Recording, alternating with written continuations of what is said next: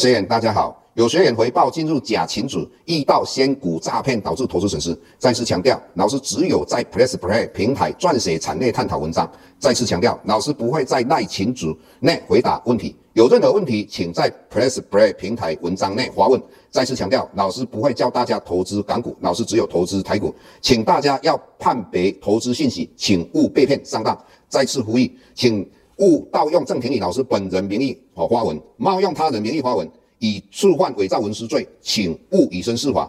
接下来本周影片开始。各位大家好，又到我们本周解大盘的时间。那首先我要跟各位谈到，我们把它定义为将来台股会继续往上涨，而且是由哦传产股跟电子股双主流作为两个引擎带动台股往上涨。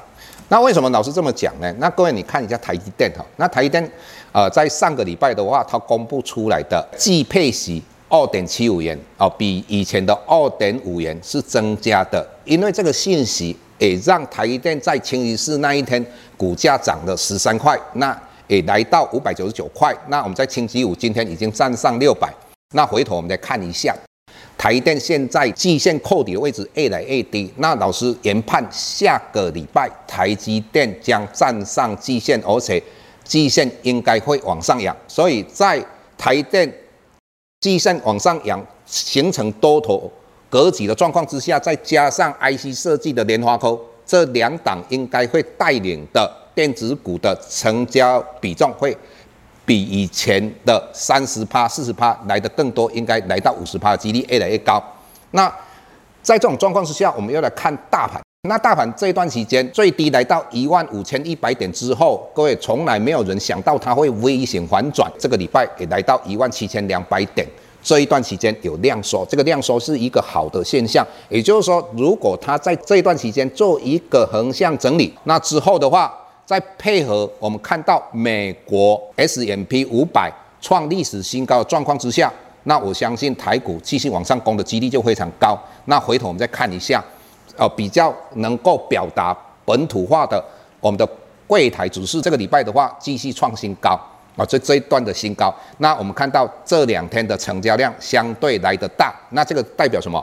也就是说，本土的力量它也是在慢慢增温当中。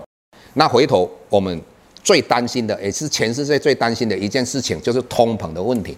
老师一直跟各位讲到，美国不怕通膨，中国大陆会怕通膨。那我们看到昨天大家所有 focus 在美国的消费者物价指数到底它是上涨多少？结果五趴。各位，这五趴代表什么？是两千零八年以来它成长最大的核心物价指数的话是三点八趴。那各位，这个是二十九年来最高的。但是各位，照理来讲，在这种公布出来之后，很多市场的。不管经济学家或是啊我们的费的官员一定会大吃一惊。那当然，美国股市应该要大跌，因为大家会担心通膨嘛。但是各位，你再看一下美国股市有没有大跌？没有，反而 S M P 创啊历史的新高。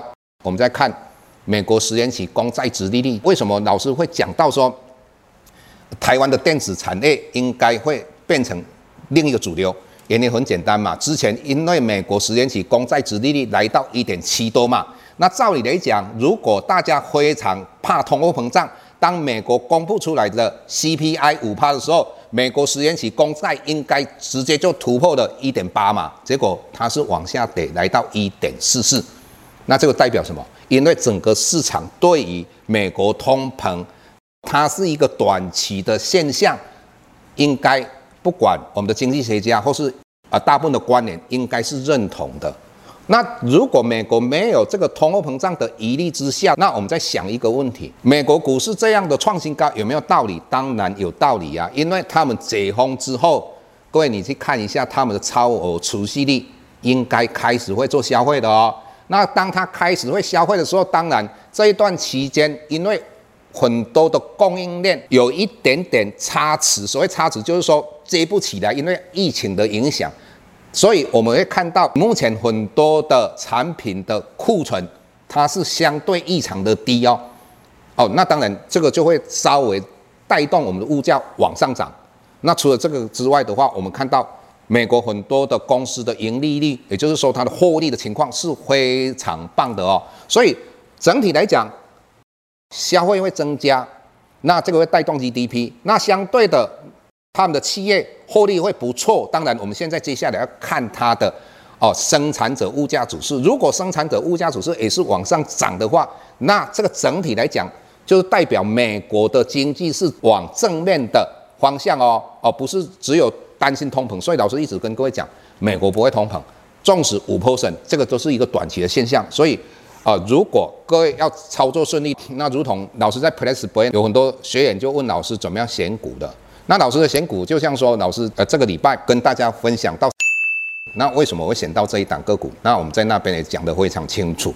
那老师为什么会讲到先进光？那老师也那个逻辑讲会会很清楚。那老师跟各位讲哈。真的，你要选股是靠经验的哈，或是靠拜访公司的，绝对不是看报纸哈，你就可以选到好的股票。那我们今天啊，跟各位分析到这个地方，谢谢各位。下周台股个股当中，老师精选的十几档个股做重点分析。想要了解老师到底精选哪些个股，欢迎订阅 Plus Play 互惠内容。下周见。